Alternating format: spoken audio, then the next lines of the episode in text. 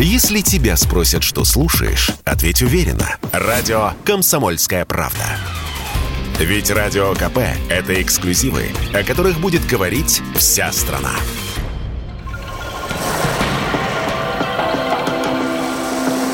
Водная среда. На радио «Комсомольская правда». Здравствуйте, друзья! Вы слушаете программу о самом главном ресурсе на планете. У микрофона Антон Челышев, и мы продолжаем цикл программ, посвященных вопросам водохозяйственной отрасли. Вчера, 22 марта, отмечался Всемирный день водных ресурсов. Дата, которая с каждым годом становится все более значимой. Организация Объединенных Наций учредила этот день в 1993 году, чтобы подчеркнуть важность пресной воды во всем мире, когда стало очевидно, что воды не хватает, а чистой воды не хватает и подавно. И здесь очень важно отметить, что помимо нехватки э, самой воды, ученым не хватает еще и информации о воде, не хватает знаний. А, мы чуть позже поговорим, каких именно знаний не хватает нам о воде и как это проявляется в практической плоскости. А прямо сейчас я хочу дать вам возможность узнать о некоторых любопытных фактах о воде. Вот э, небольшая подборка, которую мы сделали. 70% территории нашей планеты покрыты водой, но пить можно лишь 2,5% от общего объема воды на планете. С каждым годом проблема доступа к водным ресурсам становится все острее. Какая вода быстрее превратится в лед, горячая или холодная? Если рассуждать логически, то, конечно, холодная, ведь горячий нужно сначала остыть, а потом уже замерзнуть. А холодный вроде бы остывать не нужно. Однако опыты показывают, что в лед быстрее превращается именно горячая вода. Еще со школьной скамьи все знают, что у воды есть три агрегатных состояния – жидкое, твердое, газообразное. Однако ученые выделяют пять различных состояний воды в жидком виде и 14 состояний в виде замерзшем. Вода – это действительно синоним жизни. Рыбы состоят из нее на 75%, медузы на 99%, картофель на 76%, яблоки на 85%, помидоры на 90%, огурцы на 95%, арбузы на 96%. Даже человек во многом состоит из воды. 86% воды содержится в теле новорожденного и до 50% у пожилого человека. Вода не только дарит жизнь, но может ее и отнять, к сожалению. 85% всех заболеваний в мире передаются через воду. Вот почему так важно заботиться о ее состоянии. Где больше всего воды? Ответ кажется очевидным – в Мировом океане. Однако на самом деле в 10-12 раз больше воды находится именно в мантии Земли. Вода снижает риск сердечного приступа. Ученые выяснили, что люди, которые пьют около 6 стаканов воды в день, меньше подвержены сердечному удару, в отличие от тех, кто выпивает всего 2 стакана. Ну а за всю жизнь человек выпивает примерно 35 тонн. Любопытные факты, согласитесь. Ну а начать новый сезон нашей программы мы решили разговором с человеком, который знает о воде, о водных проблемах больше подавляющего большинства из нас. На связи со студией научный руководитель Института водных проблем Российской Академии Наук, член-корреспондент Российской Академии Наук – Виктор Данилов Данильян. Виктор Иванович, здравствуйте. И, если позволите, сразу первый вопрос. И благодарность, во-первых, за то, что согласились принять участие в первом выпуске нового сезона. И вопрос. Вы занимаетесь водной тематикой 45 лет. Знаете невероятное количество фактов о воде. И какой из них удивил лично вас больше всего? Ну, во-первых, начнем, может быть, с того, что э, практически всем известно, э, хотя, может быть, не всеми в полной мере осознается. Самая большая река в мире – это Амазонка. У нее самый большой по площади бассейн, огромная длина и, самое главное, колоссальный годовой сток. Он измеряется 7,2 кубокилометров в год. Кубокилометр – это миллиард кубометров, а тут 7 с лишним тысяч кубокилометров, тысяч кубокилометров. Речь идет о триллионах кубометров, а один кубометр это, воды – это тонна, как известно. Так вот, следующие по водности реки, по величине годового стока, или, как еще говорят гидрологи, расходу, имеют, несут в шесть раз меньше воды, чем Амазонка. Нет ни одного географического, категории географических объектов на Земле, где разница между первым с одной стороны, вторым, третьим, четвертым с другой стороны была бы так велика. И современная наука о воде знает почти ничего. То есть можно назвать огромное количество проблем, от решения которых результаты современной науки еще очень далеки. Ну, просто очень далеки. Давайте э, подумаем о том, откуда вода вообще берется-то. Э, во всех поверхностных э, водных объектах на суше вода, естественно, имеет э, происхождение из осадков. Даже если и основные, э, я не говорю одни из, но даже если основные источники питания там реки э, это подземные воды, так вот, если мы констатируем это обстоятельство, то дальше возникает вопрос, а что мы знаем об осадках? Ну, так выясняется, что мы о них знаем очень мало. Мы до сих пор не умеем предсказывать осадки больше, чем на неделю. На неделю еще как-то умеем предсказывать, более или менее. Но, простите, э, этого мало для того, чтобы удовлетворить запросы и сельского хозяйства, даже в эм, водообеспеченных районах нужно знать гораздо больше. Очень хотелось бы уже сегодня знать, какие осадки будут летом на каждом, в каждом сельскохозяйственном районе. Не осадки, а водность какая будет, водообеспеченность, влажность. Вот. Но мы на эти вопросы отвечать умеем крайне плохо, ну совсем плохо. Насколько велик дефицит воды в масштабах всего мира и какие водные проблемы сейчас самые насущные, если, конечно, есть еще столь же масштабные проблемы, как, собственно, и сам дефицит чистой пресной воды?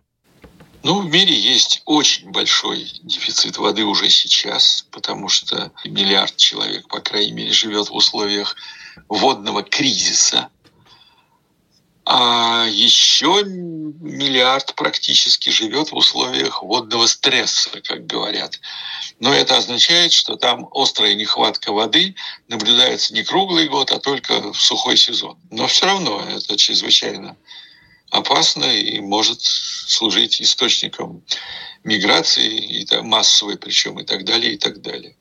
Так что вот э, о том, что в мире э, водный глобальный кризис фактически уже имеет место, можно говорить с полной определенностью, и он будет усиливаться. И по прогнозам ООН в 2050 году, когда население мира будет порядка 10, по некоторым прогнозам 9,5 э, миллиардов человек, э, так вот, примерно две трети будет находиться будет жить в условиях острого дефицита воды. Это Африка, это э, Азия, ну, например, Пакистан, э, Индия, весь север Китая очень водонедостаточные территории. Понимаете, что мерить-то нужно, конечно, в расчете не на территорию, сколько воды.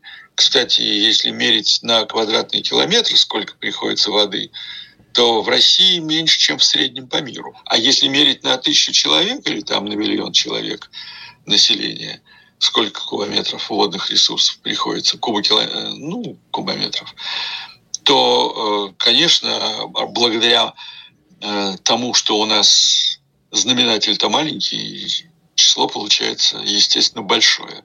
А когда вы делите на миллиард населения Индии, то, несмотря на наличие такой реки, как Ганг, Инд протекает в Пакистане в основном, в основном, хотя начинается в Индии, то благодаря огромному знаменателю там получается, ну, совсем ерунда на тысячу человек. Mm-hmm. Вот, так что вот э, и, и Африка, и Азия, безусловно, очень вододефицитные районы. В Австралии воды не так уж много, конечно, понятное дело. Огромные площади пустыни занимают, но там и население маленькое, соответственно. а очень много воды в Америке, в Южной. А второе место занимает Северная Америка после нее по количеству э, воды. Американский континент устроен более благоприятно для аккумуляции осадков на суше. Виктор Иванович, мировое сообщество утвердило цели устойчивого развития. Сейчас в обиход входит э, еще одно понятие ESG. Учитывают ли эти понятия ЦУР, ESG, э, ключевые водные проблемы и, главное, могут ли они помочь в их решении? Экология без решения социальных вопросов обречена на поражение. Люди должны быть заинтересованы в том, чтобы охранять природу. Они должны быть достаточно оснащены технически для того, чтобы это делать. Они должны иметь разумное управление своим хозяйством для того, чтобы преуспевать в охране природы. Э, они должны быть соответствующим образом воспитаны и образованы, и так далее, и так далее, и так далее. Кому-то нравится эта аббревиатура, кто-то делает вид, что он это изобрел, и что теперь мир изменится. Хотя Никто не спорит, что нужно заниматься экологией, нужно заниматься социумом. Виктор Иванович, спасибо огромное. Научный руководитель Института водных проблем Российской Академии Наук, член-корреспондент Российской Академии Наук Виктор Данилов-Данильян был гостем программы «Водная среда». Спасибо большое, Виктор Иванович. Ждем вас снова обязательно. Сейчас короткая реклама. Через несколько минут продолжим. Оставайтесь с нами. Водная среда. На радио «Комсомольская правда». Мы продолжаем программу о самом главном ресурсе на планете. Антон Челышев у микрофона. По данным ООН, сейчас в мире 2 миллиарда 200 миллионов человек не имеют доступа к питьевой воде. Необходимы меры по борьбе с глобальным водным кризисом. Всемирный день водных ресурсов обращает основное внимание на поддержку усилий по достижению шестой цели устойчивого развития – водоснабжение и санитария для всех к 2030 году. А сейчас еще несколько фактов о недостаточности водных ресурсов. Три из десяти жителей планеты не имеют доступа к безопасным управляемым источникам питьевой воды. Для более чем 40% мирового населения проблема нехватки воды актуальна и, по прогнозам, будет только обостряться. Сейчас более миллиарда 700 миллионов человек живут в бассейнах рек, где водопотребление превышает возможности пополнения запасов воды. Примерно 70% воды, извлекаемой из рек, озер и водоносных горизонтов, используются для орошения. На счету водной стихии почти 70 70% смертельных катастроф. К вопросу безопасности водных ресурсов мы вернемся чуть позже, а прямо сейчас о состоянии наших рек и озер поговорим с заместителем руководителя Росводресурсов Натальей Сологуб. Наталья Александровна, здравствуйте. Наши слушатели хорошо знакомы с масштабной работой по сохранению уникальных водных объектов, которую по всей стране э, реализуют Росводресурсы в рамках нацпроекта «Экология». Но сначала я хочу спросить, как вы оцениваете отношение человека к воде в целом? Если говорить э, в целом об отношении человека к воде, наверное, все-таки в большей степени это потребительское, прежде всего, отношение, да, и это мы видим по тому результату, с которым мы сталкиваемся каждый день, и в том числе вот это потребительское отношение человека к воде, оно приводит к тому, что у нас столько водных объектов превратились где-то в канализацию сплошную, где-то просто идет э, обмеление так как большое количество донных отложений в соответствии с антропогенной нагрузкой на данные водные объекты, соответственно, все меньше и меньше той живой воды, которая способствовала бы развитию всех организмов в этой среде и, соответственно, ухудшение качества в наших основных артериях, водных артериях Российской Федерации. Кроме того, у нас есть яркий пример отношения к воде, когда мы начинаем ценить только тогда, когда мы что-то теряем.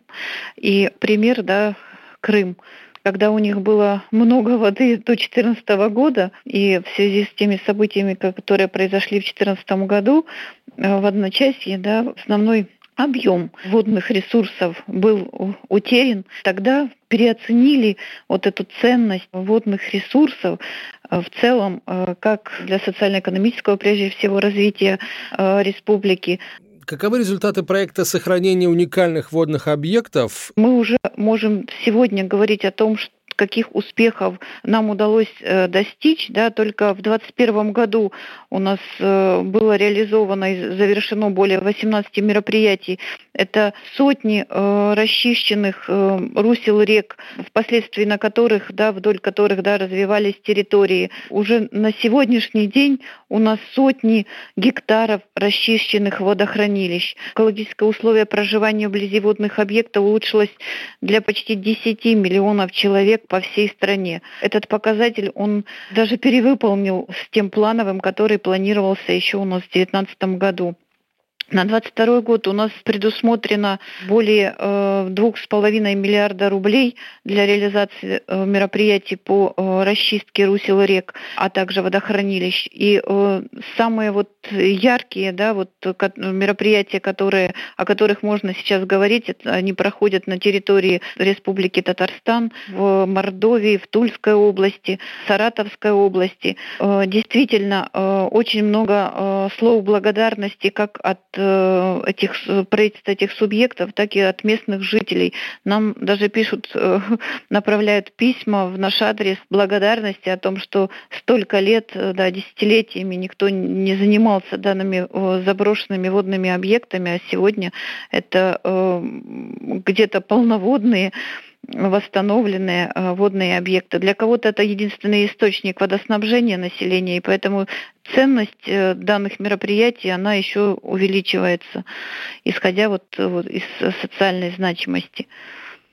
Думаю, многие согласятся, что э, Россия дефицита воды никогда не испытает, потому что вода никогда не иссякнет. Но это мне кажется. А вы что можете сказать по этому поводу?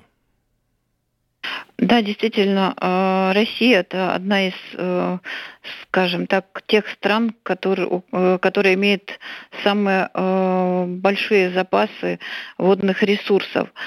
И мы очень верим в то, что она действительно никогда не иссякнет, но в любом случае нужно воспитывать вот эту культуру бережного отношения к водным ресурсам и обеспечивать качество воды, да, ее может быть сколько угодно много, но вот качественной воды, к сожалению, ее на планете не так уж и много. Наталья Александровна, спасибо вам большое. Заместитель руководителя Федерального агентства водных ресурсов Наталья Слагуб была на связи с нашей студией. А вот сейчас я хочу вернуться к вопросу безопасности водных ресурсов. Еще раз повторим, вода — это не только источник жизни, но и э, источник опасностей. Нам удалось прямо сейчас связаться с министром природных ресурсов и экологии России Александром Козловым. Александр Александрович, здравствуйте. Спасибо за то, что вышли на прямую связь со студией. Ваше ведомство, еще раз, давайте это подчеркнем, не только отвечает за сохранение и процветание естественных богатств, а, в том числе водных ресурсов, но и зачастую спасает людей от природы. Какие у вас плановые задачи в этом году? Можно ли выделить точки особого внимания Минприроды с точки зрения обеспечения безопасности на водных объектах? На Дальнем Востоке в этом году разворачиваются масштабные стройки инженерных сооружений для защиты от наводнений. Это и Бурятия, и Якутия, Забайкальский, Приморский, Хабаровский край, Еврейская автономная область, Амурская область. Э, часть регионов уже определились с подрядчиками и заключили с ними госконтракты. А это значит, что довольно скоро на этих местах начнутся работы. Мы будем за этим следить вместе с нашими коллегами из Росводресурсов, с Генеральной прокуратуры, о чем мы договорились вместе, чтобы все мероприятия проходили в соответствии с графиком. И люди, а по нашим подсчетам это больше 60 тысяч человек, к 2025 году наконец-то получили долгожданную защиту от стихии. И, конечно, мы не забываем и про другие части нашей страны. Общая цифра по России 33 новых объекта в 21 регионе. География довольно обширная, от Кавказа и юга страны до сибирских, дальневосточных регионов. И только в этом году на стройки из федерального бюджета мы направим больше 6 миллиардов рублей, а на три года свыше 16 миллиардов рублей. Это немало, но предполагаемый ущерб от затопления в разы больше. Так что с экономической точки зрения мероприятия довольно эффективны, и самое главное, их ждут люди, и это очень важно для безопасности их жизни. Правильно ли мы понимаем, что э, вот эта работа по выявлению потенциально опасных участков на водных объектах э, будет вестись и уже сейчас ведется, собственно, постоянно, и в случае необходимости эти участки будут вноситься в определенный план, и там будут появляться, будут приниматься инженерно-технические э, решения по возведению защитных сооружений? На протяжении долгого периода времени Э, локация этих участков, она понятна. А, по разного рода причинам не всегда приняты своевременные решения. И э, буквально по итогам совещания, которое проходило под председательством Михаила Владимировича Мишустина в Южно-Сахалинске, если вы помните, такое поручение давал Владимир Владимирович Путин в прошлом году, э, часть там была по пожарам, связанная часть по паводкам. По итогам этого совещания был подготовлен объемный расширенный доклад на имя президента – итогом которого было принято решение профинансировать в бюджете Российской Федерации все те объекты, о которых я вам ранее сказал, а наши губернаторы на местах должны обеспечить своевременность введения этих объектов в срок для того, чтобы сохранить имущество и жизни людей безопасность. Александр Александрович, можно ли рассчитывать на то, что текущая экономическая ситуация, в которой мы оказались, не повлияет на планы, на сроки и все объекты которые должны быть построены, э, в итоге появятся и начнут выполнять свою функцию, начнут защищать людей? Мы были готовы всегда к тому, что мы мониторим себестоимость стройки. И мы договаривались с нашими коллегами-губернаторами, с теми будущими подрядными организациями, с службами заказчика о том, чтобы делать все для того, чтобы стоимость э, этих объектов соответствовала тем лимитам денежным, которые готово сегодня выделить государство. В основном это работа людей и инертные материалы, которые используются на строительстве этих объектов. Если губернаторы, как обещали, выделят, а это их полномочия, инертные материалы непосредственно подрядчикам, никаких компаний, которые могут завысить и каким-то образом изменить стоимость материалов, это является основное, это щебень, песчано-гравийная смесь, то, конечно, мы это обязательно не допустим. И э, не менее важный вопрос, э, это, конечно, качество проектно-сметной документации, что очень важно для гидросооружений потому что от правильного планирования зависят последующие действия. И вот мы э, делали объезд по объектам, были в Еврейской автономной области, э, в Хабаровском крае, это Комсомольск на Амуре, очень важный объект стратегически, он защищает целый город. Э, это все находится под контролем руководителей региона, глав городов и служб заказчиков, и в том числе наших коллег из Генеральной прокуратуры, которые нам здесь очень сильно помогают и надзирают за этим делом. Спасибо большое, Александр Александрович. Министр природных ресурсов и экологии России Александр Козлов, гость первого выпуска в новом сезоне проекта «Водная среда» программы о главном ресурсе на планете. На этом на сегодня все. Продолжим ровно через неделю. Берегите главное. «Водная среда».